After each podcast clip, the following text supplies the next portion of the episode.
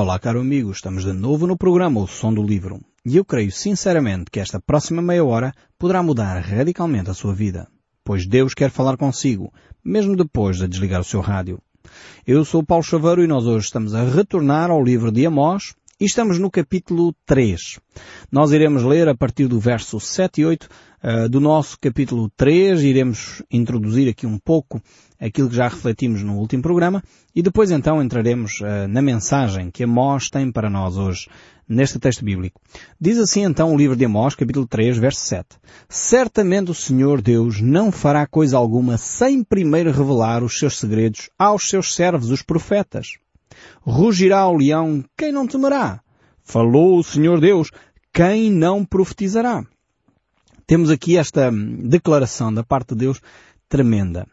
É uma declaração que nos deveria tranquilizar o coração, por um lado, porque mostra a preocupação de Deus em transmitir a sua vontade ao seu povo. Ou seja, antes de Deus agir, antes de Deus trazer uma catástrofe, antes de Deus uh, agir, seja de que forma for, ele vai trazer a sua revelação aos seus profetas. E, e diz aqui o texto bíblico, dá esta comparação muito interessante. Uh, de facto, quando um leão ruge, uh, aquilo mete respeito. Como eu disse já num outro programa, eu não sei se você já alguma vez ouviu, ao vivo, uh, ouvir um, um, leão a rugir. Eu já tive o privilégio de ouvir aqui no Jardim Zoológico de Lisboa. Uh, de facto, é, é, assustador. E aqueles animais estão seguros, nós estamos tranquilos cá do outro lado da rua, uh, mas mete respeito. A mesma coisa acontece quando Deus fala. Deus fala com autoridade. E quando Deus fala, meus caros, aqueles que, que são servos de Deus têm de declarar a mensagem de Deus. Não há alternativa. Jesus dizia a certa altura até das pedras da calçada ele poderia suscitar filhos de Abraão. Quando Deus fala, Deus fala. Deus declara e tem que ser profetizado. E aqui os profetas eh, não têm alternativa. Têm que ser fiéis à palavra de Deus. É pena que infelizmente há muitas pessoas a querer falar em nome próprio e não em nome de Deus. Como seria importante que aqueles que têm a responsabilidade de anunciar a palavra de Deus tivessem mais cautela na forma como proclamam a palavra de Deus e não falar em nome próprio, não falar com os seus próprios pensamentos, as suas próprias ideias, mas declarar efetivamente a mensagem de Deus. Porque cada um que fala em nome de Deus, seja efetivamente ou não, irá dar contas por isso. Deus irá pedir contas pela forma fiel ou não que essa pessoa transmitiu a verdade de Deus. Por isso as pessoas que têm responsabilidades de subir a um púlpito, subir a um altar e declarar a palavra de Deus, eh, deveriam fazê-lo com muito temor e muito tremor, sem com isto de, eh, ter, enfim, uma atitude de, de, desrespeito, uma atitude simplesmente eh, ritualesca, mas ter uma atitude efetiva de respeito à palavra de Deus e declarar efetivamente e a preocupação ser declarar a palavra de Deus para aquele povo que ali está a ouvir a palavra de Deus. Então Deus chama a atenção que os profetas têm esse papel. E quando Deus fala, os profetas têm que falar.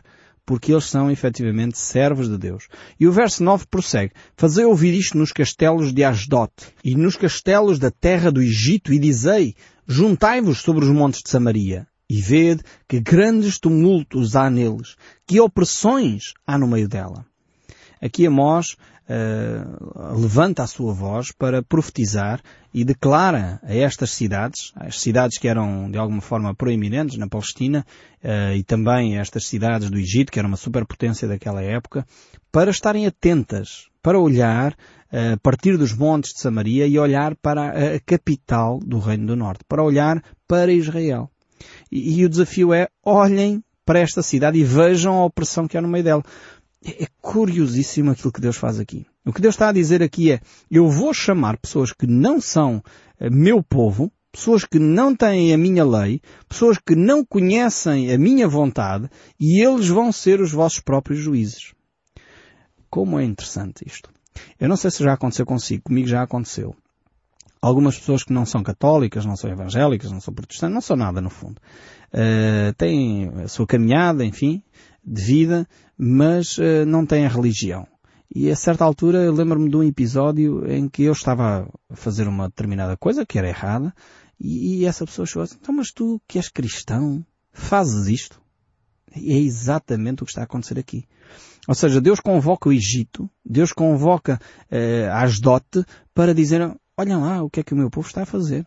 E, e, quando isto aconteceu comigo, eu disse, epá, realmente estou a agir de uma forma errada. Eu estava a falar sobre a vida de alguém eh, que não devia, não é? Porque eu tinha dito N vezes, é, não façam isso, não, não conversem sobre a vida dos outros. Estão sempre a murmurar e a falar mal de, das pessoas. Epá, tem alguma coisa, vão falar diretamente com a pessoa.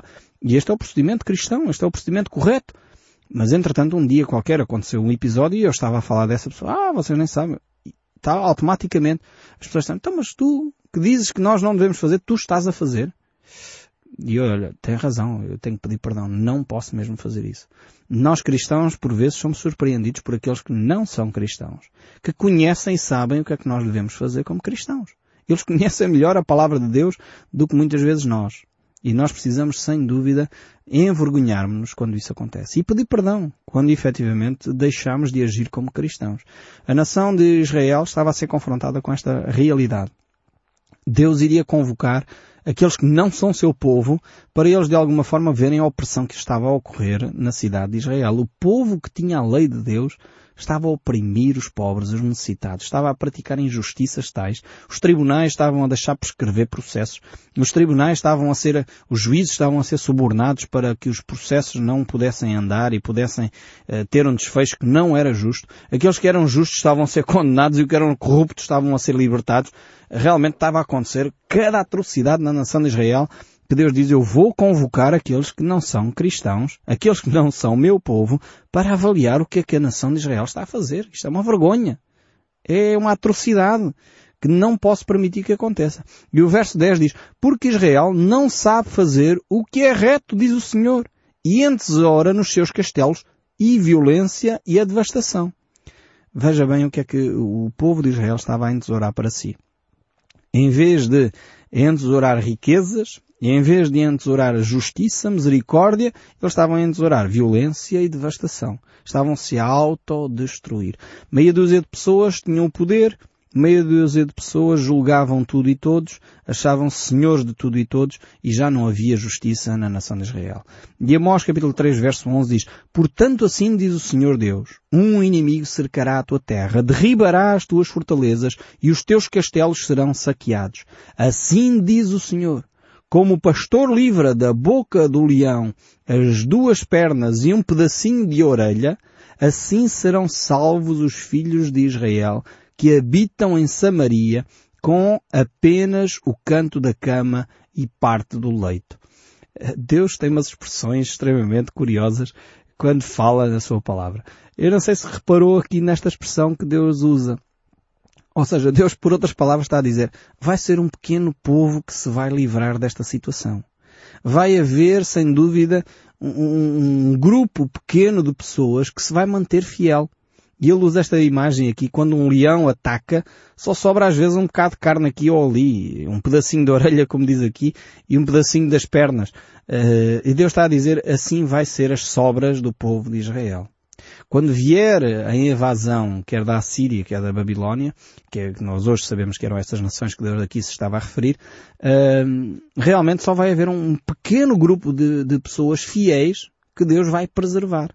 E Deus é que vai fazer com que elas fiquem, porque elas eram fiéis à palavra de Deus. E o verso 13 e 14 diz, Ouvi e protestai contra a casa de Jacó, diz o Senhor Deus, o Deus dos exércitos, no dia em que eu punir Israel por causa das suas transgressões. Visitarei também os altares de Betel, e as pontas dos altares serão cortadas e cairão por terra. Aqui Deus fala dos altares de Betel. Eu não sei se você está lembrado que altares eram estes. Não eram altares de adoração a Deus. Não, não, antes pelo contrário. Eram altares onde tinha uma imagem, onde o povo ia lá e dobrava os seus joelhos, e uma, era um bezerro de ouro que tinha sido levantado naquela, naquela região, eh, e Deus ali dizia que ia remover a idolatria da terra. Deus não iria continuar a permitir que a idolatria na terra perdurasse. Eu pergunto até que ponto nós no nosso povo, uh, Portugal, temos altares que não são altares de Deus. Altares uh, com imagens, mas que não são Deus lá. E nós dobramos o nosso joelho como povo diante de altares de grandes romarias, de grandes peregrinações, mas Deus não é o centro. da nossa atenção nesses espaços. Era como Betel. Betel era a casa de Deus. Podíamos eh, traduzir esta ideia. Betel eram lugares sagrados. Inicialmente sagrados, onde Deus teve manifestações tremendas naquele lugar. Entretanto, o povo idolatrou aquele espaço, criou as suas próprias imagens, criou ali a sua própria religião, que já não tinha nada a ver com Deus. E quantas vezes isto acontece na história dos povos? Mesmo aqui em Portugal isto acontece. Lugares onde ocorrem coisas tremendas da parte de Deus e de repente aquilo torna-se uma romaria, torna-se uma idolatria e já não há Deus ali.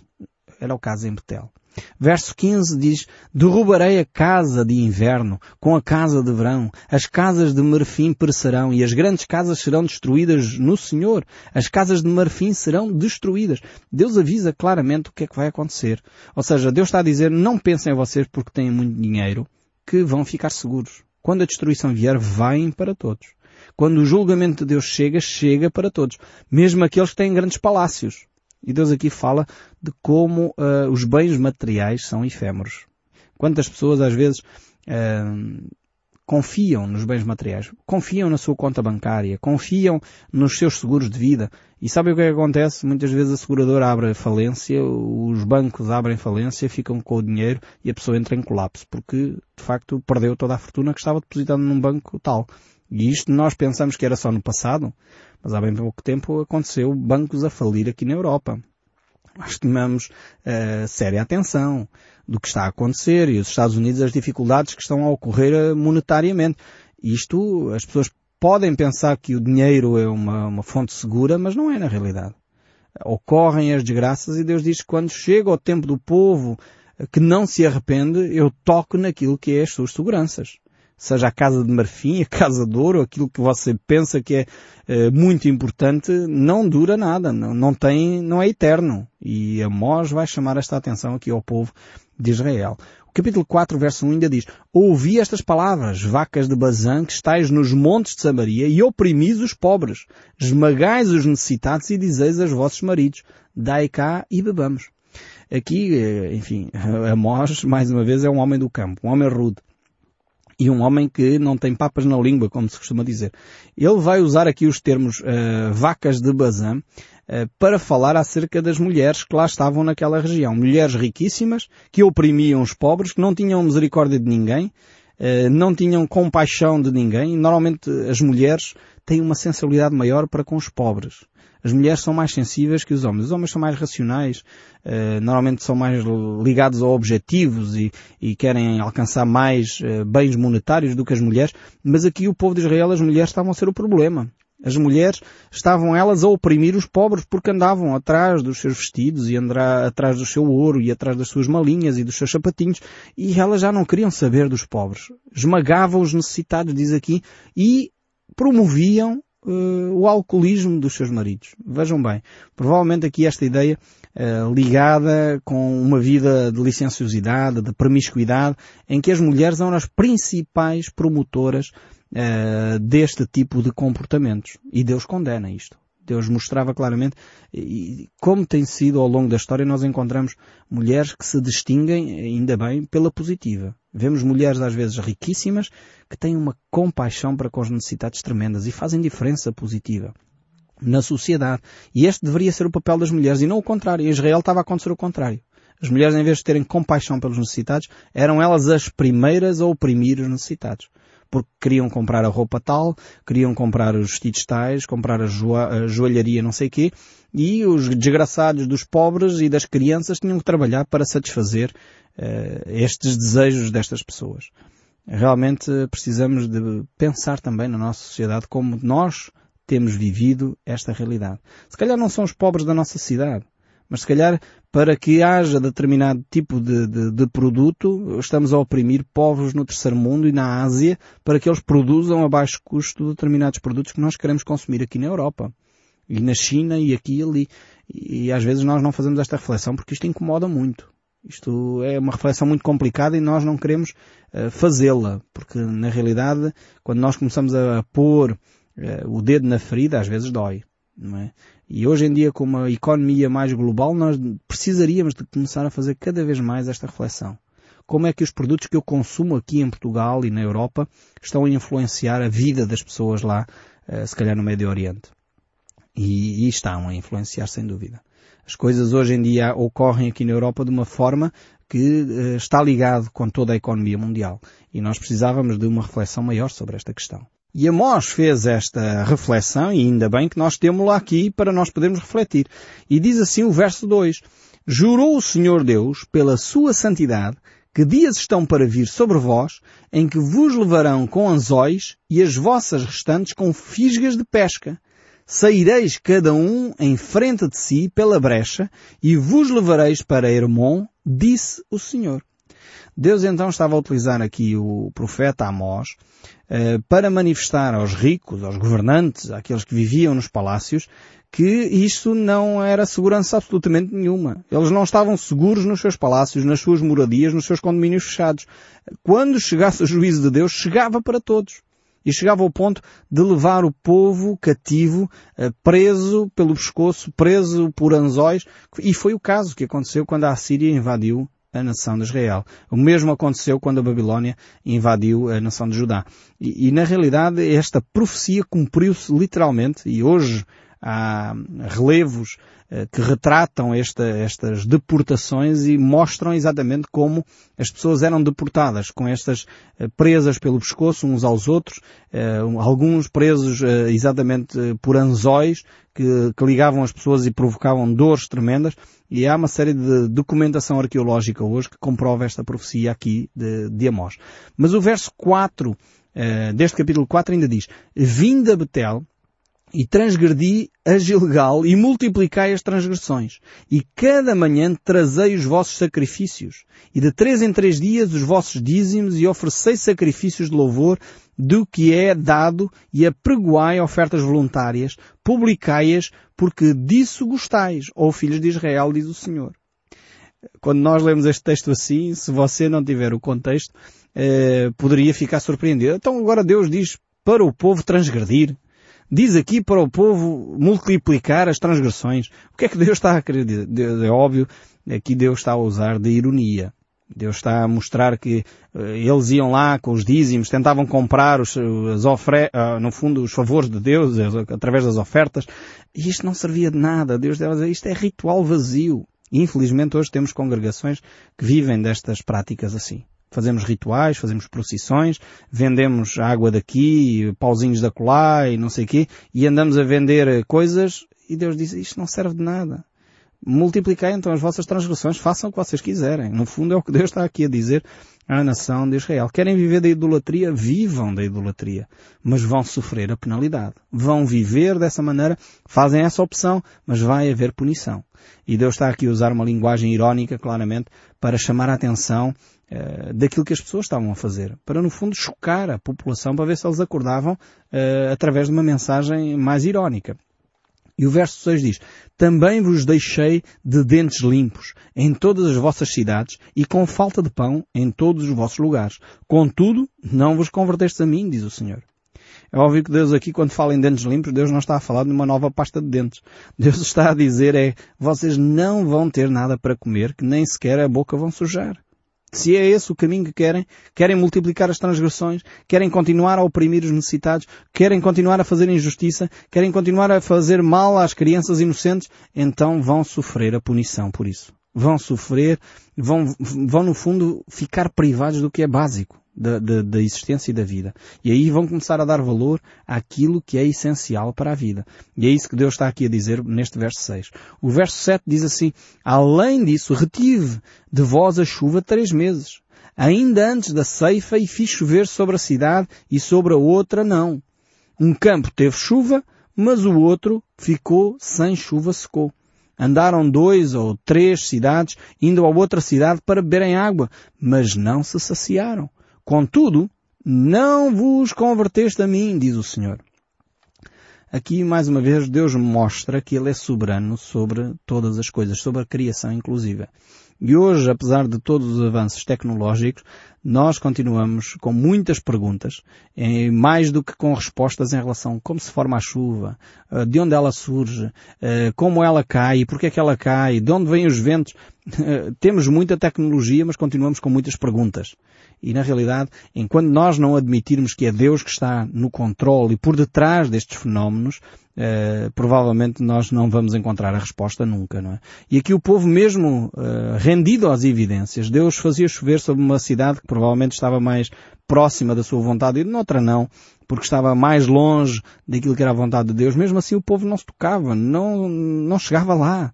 É tremendo quando nós tentamos passar uma mensagem a alguém e a pessoa não se toca, não entende. Por mais que nós tentemos ensinar por vários meios, a pessoa não chega lá.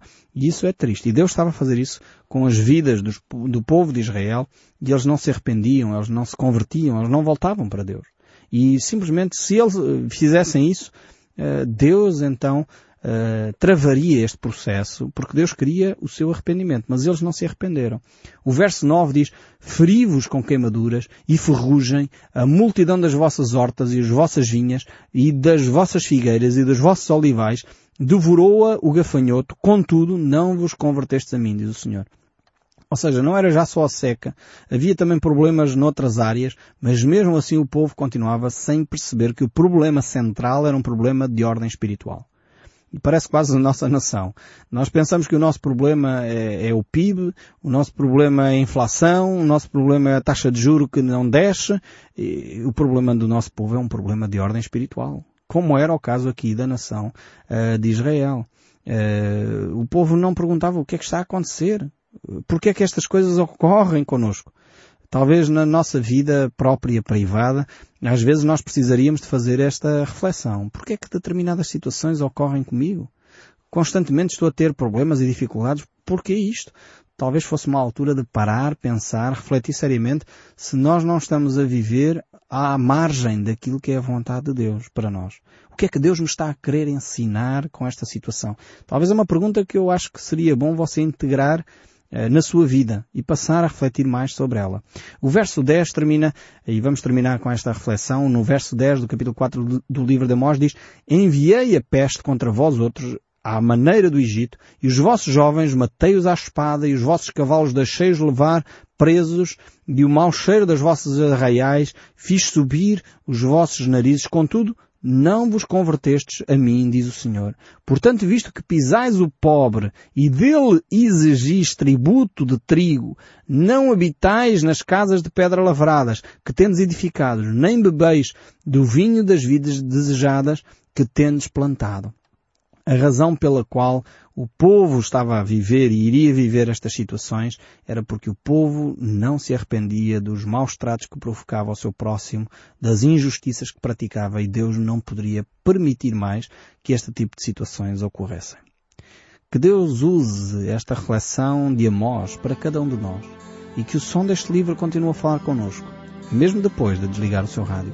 Que Deus o abençoe ricamente e até ao próximo programa.